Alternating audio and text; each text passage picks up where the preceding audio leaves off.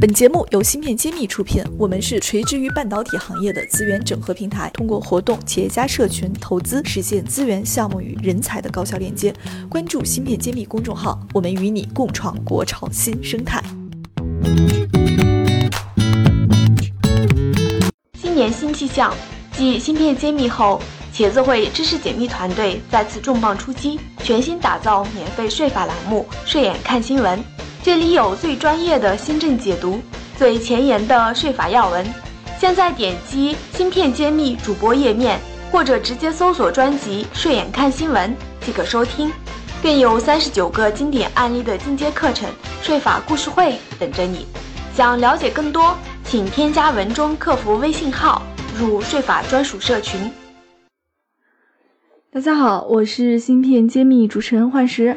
今天我们还是很开心的，邀请到了我们谢志峰谢院长做客我们芯片揭秘。今天这个话题是我们看到了武汉新星出了一篇报道，大概是十二月三号，武汉新星对外宣布称，它基于三维集成技术平台的三片晶圆堆叠技术研发成功。因为这个技术听起来和我们之前提到的长存可能也是有一些关联，但是具体怎么样呢？那么，还请我们谢院长给我们剖析一下。大家好，今天我们要讲一下所谓的三维堆叠技术。要说武汉新星这个技术之前呢，我们先讲一个大的趋势，也就是说，我们摩尔定律越做越小，那么是两维的，叫 two D 的一个技术。最近有个趋势，摩尔定律越做越困难的情况下，我们在考虑往三维再走。无论是我们知道的 FinFET。就晶体管从两维的变成了 FinFET 三维晶体管，还是长江存储 3D NAND 三维存储器，还是我们今天武汉新星所提出的，就三维晶片堆叠的，都是个方向。就世界技术啊，集成电路的技术正在从两维往三维高速的发展，这是一个大环境。那今天我们特别要说的这个武汉新星这个技术呢，是这样。它是在继原来它有两大技术，一个是 NOR Flash，NOR 的闪存，还有一个 MCU，它又推出了第三大技术平台。这个技术平台就是他们所今天我们所说的三维的堆叠技术。而这个三维的堆叠呢，它是把它成功的用于了 BSI，叫背照式影像传感器，良率达到百分之九十九以上。那么这是他们的一个创新。那更重要的意义说。它已经应用在图像传感器。图像传感器，我们现在其实就是讲的手机。手机现在摄像头不止一个了，有时候两个，甚至有三个更多的。对，那像素也越来越高。一个手机现在有好几个摄像头的端口。嗯，对。那么这样子的话，它就是需要很多很多图像传感器芯片，它的像素也越来越高，也越来越清晰。但是呢，它要做的非常小，集成度非常高，它就需要用到三维的堆叠技术。那它是怎么个堆法呢？其实我还是没有太能理解，为什么用在手机上面就会比我们传统的摄像头更有效果，或者是说它为什么会成为未来的一个趋势呢？对我们用户来说会有不一样的感受吗？其实对用户的感受会提高，但是更重要的是它的集成度，因为。如果说是用传统的技术，用两维的技术来说，你这个手机做不了那么薄的，它里面有很多是用传统封装放在一起，所以过去手机是很厚的，像砖头一样，越做越薄，就是不断的它在芯片上就集成起来了，不是两片芯片把它封装好以后放在上面，那就是三三两三片厚度不一样。但如果说它就做成一片了，那么这个情况下它就会非常小，所以它是增加了集成度。它把三片晶圆把它堆叠在一片上，我们肉眼看到实际上就是一片，但是实际上是三片。如果说是我们三片已经封装好的，再把它放在一起，它你看的厚度是三个封装好的厚度叠加。现在把一片就封装，只看到一个封装，所以你现在手机能够做到超薄，都是因为有这样子的三维技术在不断改进，就是高密度，对吧？对，它是高密度的特别薄的这样子一个技术。说到这个技术，我们再展开说一下，让台积电帮苹果，好像苹果七开始用了一个封装技术，他们叫 fan out，fan out 就散出型，它也是两维到三维一个技术。而 fan out 里面原来都是封装测试厂在做，今天变成了代工厂在做。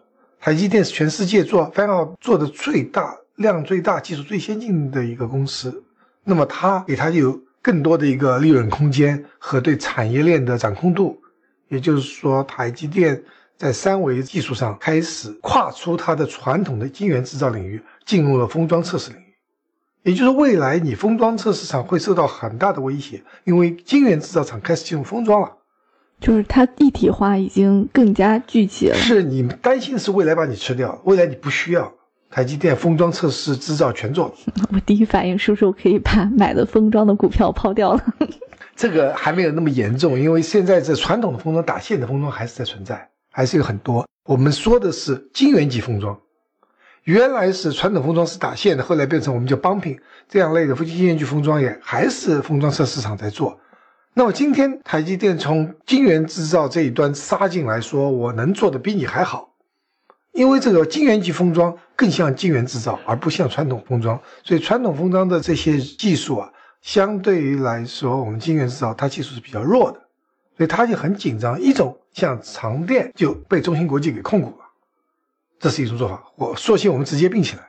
还有一种是台积电我自己进入这个领域，那么你封测厂日月光世界第一，M c o 这些公司都开始很紧张，因为他们也在做这一类泛奥的这样子一种封装技术。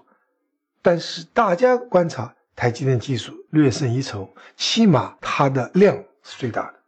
所以我们要看到这个三维堆叠技术出现以后，产业格局可能会变化，这是我们要注意的一个趋势。但今天正在慢慢发生，并不是已经发生，格局还没有定。感谢大家收听《芯片揭秘》，更多精彩内容，请关注公众号“茄子会”。我是谢志峰，我在《芯片揭秘》等着你。了解了，那关于武汉新星，您这边有没有什么其他的情况给我们介绍一下？这家公司是做哪方面的呢？跟我们之前提到的长江存储之间又是一个什么样的关系？因为听起来他们两家都有提到了这个三维的技术。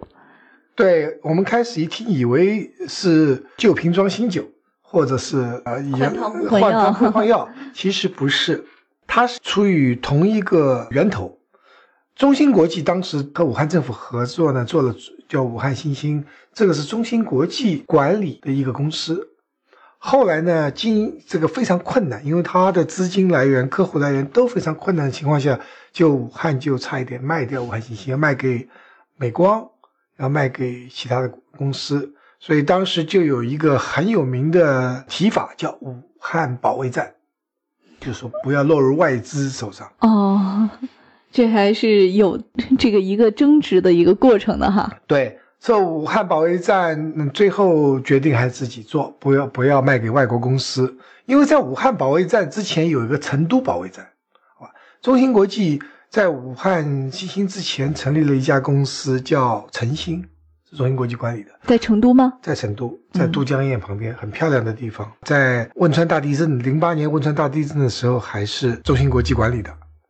那么那个时候就有一个成都保卫战最后失败，所以卖给了卖给了德州仪器 TI，所以今天的成都 TI 就是想当年的中兴的成型。我这里不是很理解，为什么我们需要保卫才能防止企业被卖掉呢？不，你看你思路嘛，你想把它卖掉就变外国的嘛，你想自己坚持自己做自力更生，那就是保卫了嘛。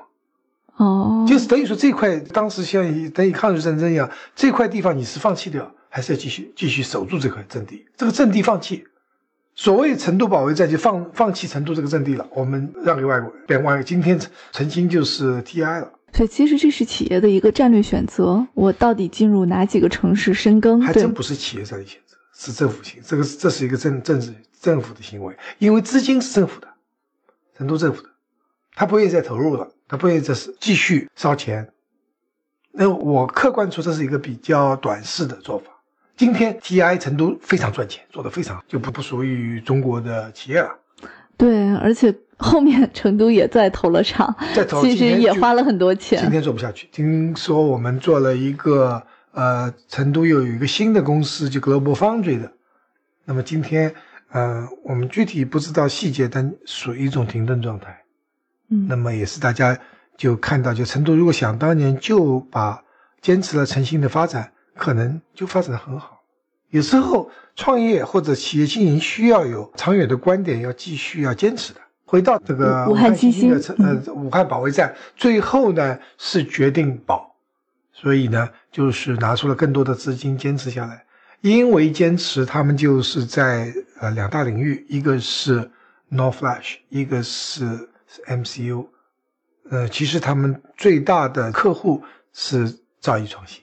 兆想当年他也有其他客户，像台湾的几家，最后兆易创新胜出。那么因为那么多年的坚持，有那么多技术积累。才成为了长江存储的基础。就武汉有，因为武汉新兴，长江存储才得以成立。所以坚持了十几年，最后武汉新兴这样一个相对小的公司，大概十亿美金这样一个公司，引出了一个二百四十亿美金的这样中国第一大的芯片公司。所以坚持的好处已经很明显。当然马后炮会，我们过后来看这个事情，当时是几乎就放弃了，卖给美光算了。